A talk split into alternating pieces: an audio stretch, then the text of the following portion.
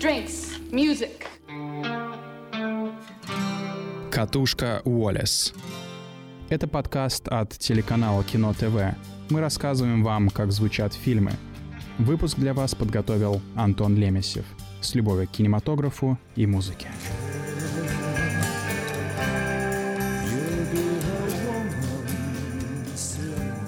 Всем привет, это подкаст телеканала Кино ТВ. Сегодня российский кинематограф празднует день рождения. Ну, надо отметить, что этот праздник на самом деле был еще введен э, в советские времена, но в нашем сегодняшнем выпуске мы именно сосредоточимся на современном российском кино.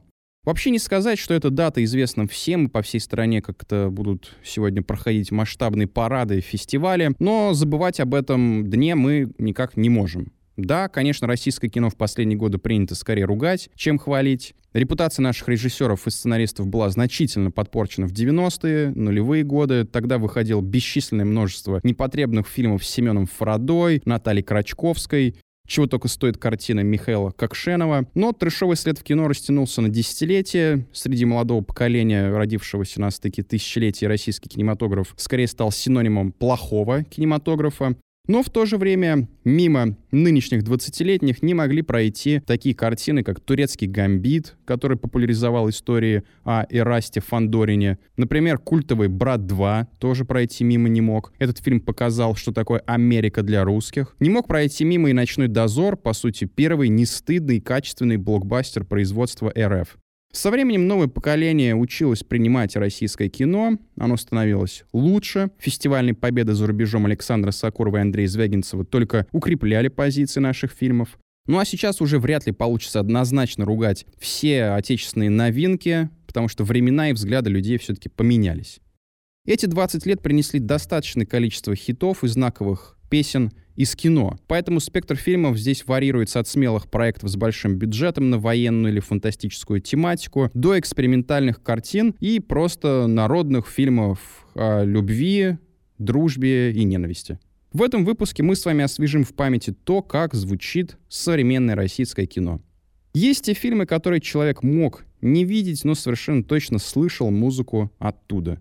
«Бумер» это вот точно такой фильм. Всероссийский хит Сергея Шнурова «Мобильник» сделал атмосферу не только этой криминальной драме России начала нулевых, но и на десятилетия вперед поселился именно в мобильниках жителей нашей страны. И я помню, как в школе у нас постоянно гоняли эту мелодию, она стала абсолютно прилипучей, надоедливой, но в то же время какой-то прям очень родной. Картина Буслова породила несчетное число мальчишек-подражателей, которые, как и герои фильма, захотели хлебнуть нелегкой. Правда, эта мелодия может звучать не только задорно-залихватски, но и вполне себе мрачно. Особенно если вспомнить, что в итоге стало с бандитами из «Бумера». Это своеобразный гимн уходящим 90-м, спетый на клавиатуре до потопного сотового телефона.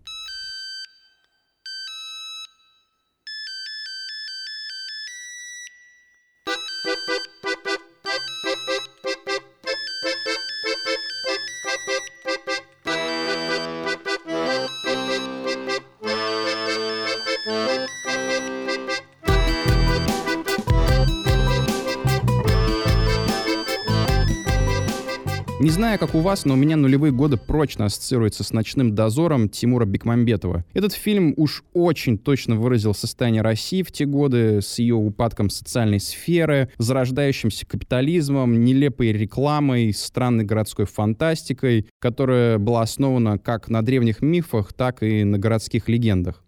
Ума Турман записали невероятно прилипчивую песню в стиле наивного рэпа «Мальчишника». Ее текст знали наизусть, и Антон Городецкий стал кумиром миллионов. Поэтому тема из «Ночного дозора», она стала предметом доставания всех Антох России. В том числе и меня, конечно же, этой песней тоже доставали.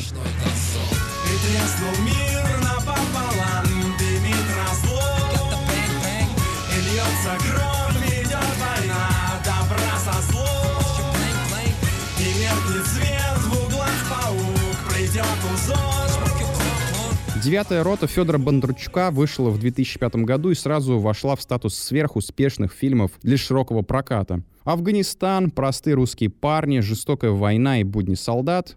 Картина точно попала в ностальгическое настроение, которое тогда царило в обществе. а заодно и заявил о новом военном российском кино, потому что тогда попросту было не очень много таких качественно снятых проектов. Фильм действительно снят на большие деньги, в нем много спецэффектов, реализм не гнушается показывать зрителю всю грязь войны, расчлененку, спонтанный секс и жестокость командования, который порой отдает бессмысленные приказы сынам Родины. Вместе с героями фильма Воробьем, Джакондой, Чугуном и прапорщиком Хохлом фильм запомнился зрителям песней группы «Токио» «Кто я без тебя?» «Я как роза на песке в своей тоске». Пожалуй, эти строчки въелись в голову многим слушателям. Лично со мной произошла забавная история. Почему-то я всегда слышал в этой песне другую строчку. «Я как роза на песке в своей доске». Ну уж не знаю, почему так произошло, но вот э, долгое время у меня эта строчка именно в голове сидела. Токио играли очень классный альтернативный рок, у них были хорошие тексты аранжировки, а их фотографии можно было увидеть во множественных журналах, посвященных музыке и молодежной культуре, которые тогда выходили. Сейчас песня «Кто я без тебя» соотносится скорее не с самой девятой ротой, а с культурой альтернативного 2007 года. Ну, а может быть, даже и вполне каноничного. Кто я без тебя? Глоток дождя попал мне в горло, я счастьем,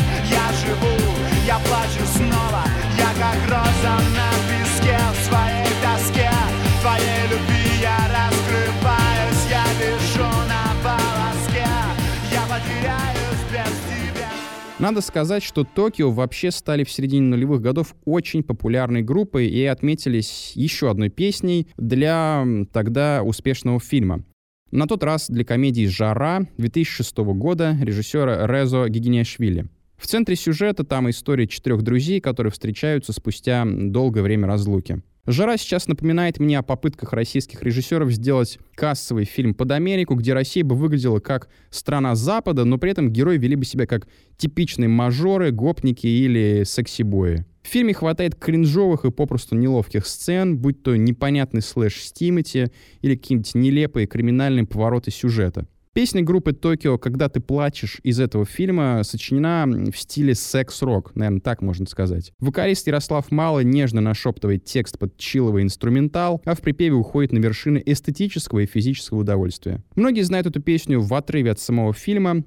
Чего уж говорить, она получилась куда лучше, чем эта комедия из прошлого. У некоторых песня обросла собственными ассоциациями. Например, некоторые реально считают ее лучшей песней для любовных утех, а другие — хорошие песни для того, чтобы пережить разлуку с любимым человеком. В городе пахнет только тобою, низ живота наполняет любовью, море улыбок и море желаний, времени нет и нет ни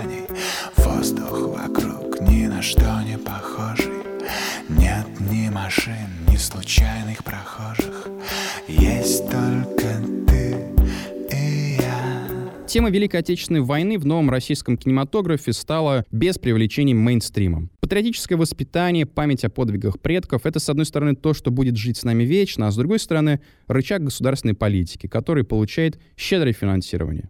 Для широко разрекламированного фильма Бондарчука «Сталинград» 2013 года сочинила песню сама Земфира. Ее назвали «Легенда». Композиция развивается под медленный аккомпанемент фортепиано. Песня это напоминает декламацию стихов под музыку. В ней как-то нет кульминации, только тоска и светлая надежда на лучшее. И горел погребальным костром закат.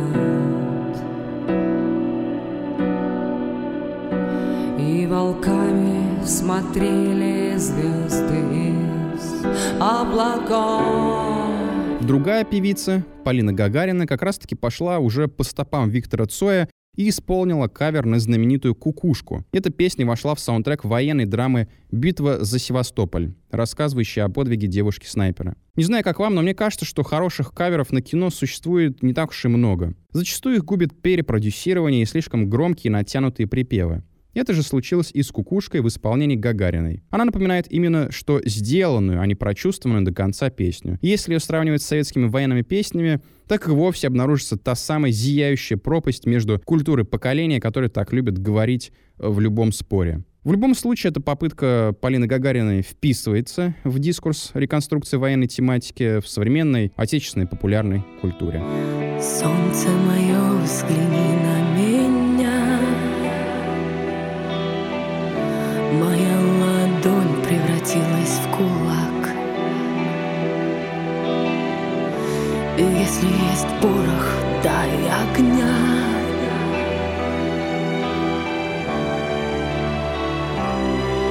Вот так. Другой популярный миф отечественного кино, который постоянно находит отражение в музыке для фильмов, это миф о злой и грустной России, где вот человека сажают ни за что, и целые города прозябают в нищете. Впрочем, это и есть наша реальность. Да, отчасти, да, не полностью, но оспорить это без всяких оговорок вряд ли получится у кого-то. В 2019 году, если говорить о каком-то российском фильме на каждом шагу, так это был текст Клима Шипенко по роману Дмитрия Глуховского.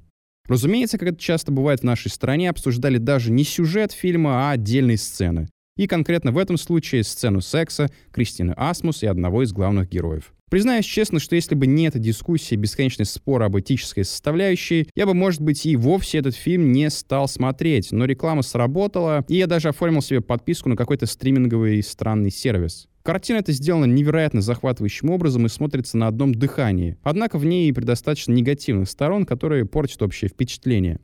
Автором главной песни фильма стал рэпер Баста. Его «Страшно так жить» напоминает околофилософский исповедальный дворовый рэп о сломанных судьбах маленьких людей.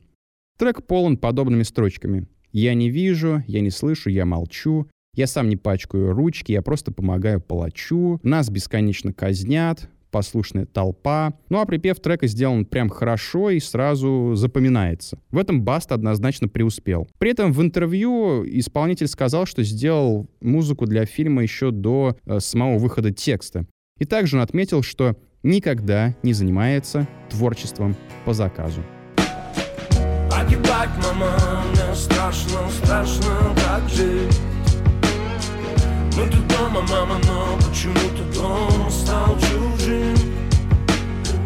Ах, правда, мама, правда в том, что их правда из лжи. Мы забыты Богом, мама, мы тут никому не нужны. Практически незыблемым правилом для российского кино стало приглашение очень популярных музыкантов для участия в саундтреках или же написание их с нуля.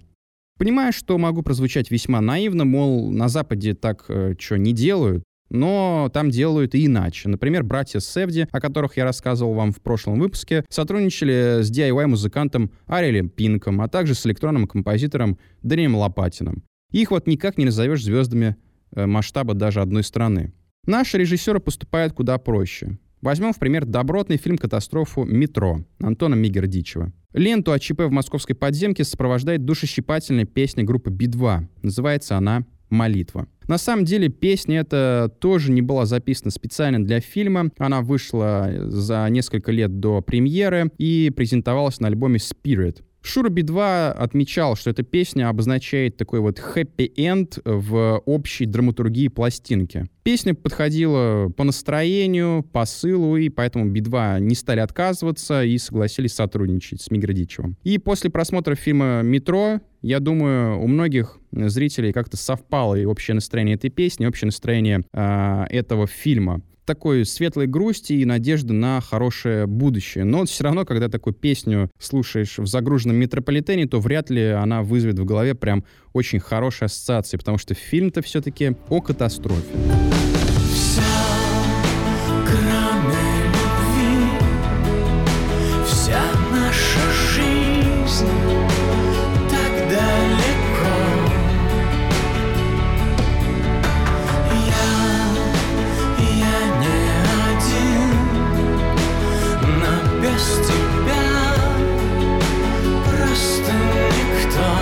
Картины об Эрасте Фандорине стали визитной карточкой нулевых годов. Романы Акунина тогда читали в запой всей страной, ну а фильмы «Статский советник» и «Турецкий гамбит» только подогревали интерес к теме прекрасного XIX века, внутренней и внешней политики тех времен и романтики дворянства. Тем более интересно, что главную песню к военной драме «Турецкий гамбит» записала группа «Ногу свело» с эксцентричным фронтменом Максом Покровским. Их главный хит 93 -го года «Харо Мамбуру» — это образец абсурдистского рока, в который имитировался иностранный язык. Для турецкого гамбита группа создала песню «Идем на восток» с псевдомонгольскими песнопениями и каким-то сказочно-пионерским вокалом. Как ни странно, такая, казалось бы, резонирующая песня хорошо вписалась в фильм и стала даже радиохитом, ну и хитом на мобильных телефонах тоже.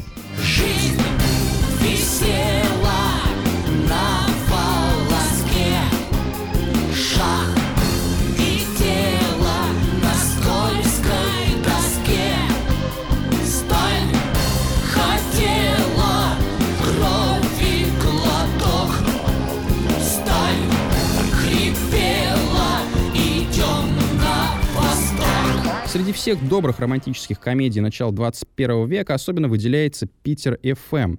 Этот фильм как-то впитал в себя всю красоту летнего Санкт-Петербурга, радость надежды на светлое будущее для молодого поколения, прогрессивных молодых людей, ну и разные другие сопутствующие атрибуты середины нулевых. История проста и чем-то напоминает американский фильм «Интуиция» даже. Там диджей и горе-архитектор волей случая встречаются в городе, и парню во что бы то ни стало хочется достучаться до сердца новой знакомой. И опять же, в фильме важную роль играют новые по тем временам технологии, именно мобильные телефоны. Потому песня группы «Город 312» вне зоны доступа обыгрывает тему поиска любви в мегаполисе с помощью сотовой связи. И э, мне песню города 312 хочется сравнить с российским аналогом японского сити-попа. Это такой был жанр, который в 80-е прославлял технологии, городскую жизнь и любовь во время процветания капитализма. Вне зоны доступа вне зоны доступа мы дышим воздухом, вне зоны доступа вполне осознанно, вне зоны доступа мы. Вне зоны доступа мы. Конечно же, в нашем выпуске мы никак не могли обойти стороной фильм «Брат 2». Это просто невозможно, потому что, пожалуй, ни один из фильмов, сделанных в РФ, не заслужил такой огромной славы. Это по-настоящему музыкальный боевик открыл окно в США для российских обывателей. Подбором саундтрека тщательно занимались Михаил Козырев и режиссер Алексей Балабанов. Вообще в ленту вошли песни почти вот всех значимых групп русского рока. Там звучит «Аукцион», Маша и Медведи, Сплин, Би-2, Агата Кристи, Земфира, Чечерина, Танцы минус и многие-многие другие.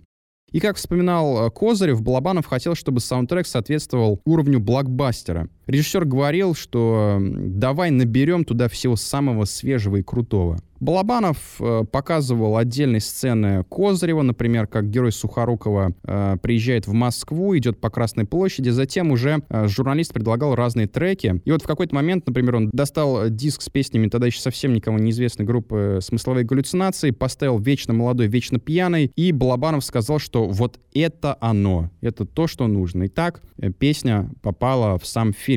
Стоит отметить, что и Би-2 с их «Полковнику никто не пишет» тогда тоже была мало кому знакомой группой, она только пробивала себе дорогу. И выходит, что фильм «Брат 2» 2000 года открыл путь не только новому российскому кино, но и многим группам, которые сформировали саунд русского рока нулевых. Что любопытно, Би-2 сами говорили об успехе своего хита примерно так. Они говорили, что, конечно, «Брат 2» послужил серьезным трамплином, но, с другой стороны, а, группа говорит, что в определенный период времени у каждого человека появляется некоторое количество шансов. И вот им нужно было быть просто готовым к этому и выбрать правильный. Ну, кажется, что э, Би-2 сделали самый, наверное, правильный выбор в своей жизни.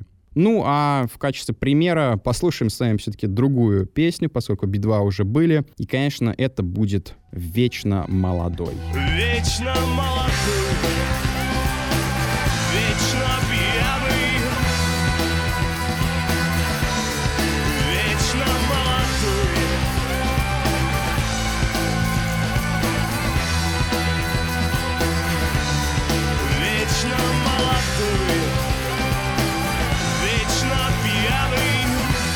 Мы еще раз поздравляем российский кинематограф с днем рождения, желаем ему еще больше хороших саундтреков, запоминающихся песен, потому что кино и музыка всегда идут рука об руку. Слушайте наш подкаст на Яндекс Музыке, iTunes, Подстере и сайте Кино ТВ. До новых встреч!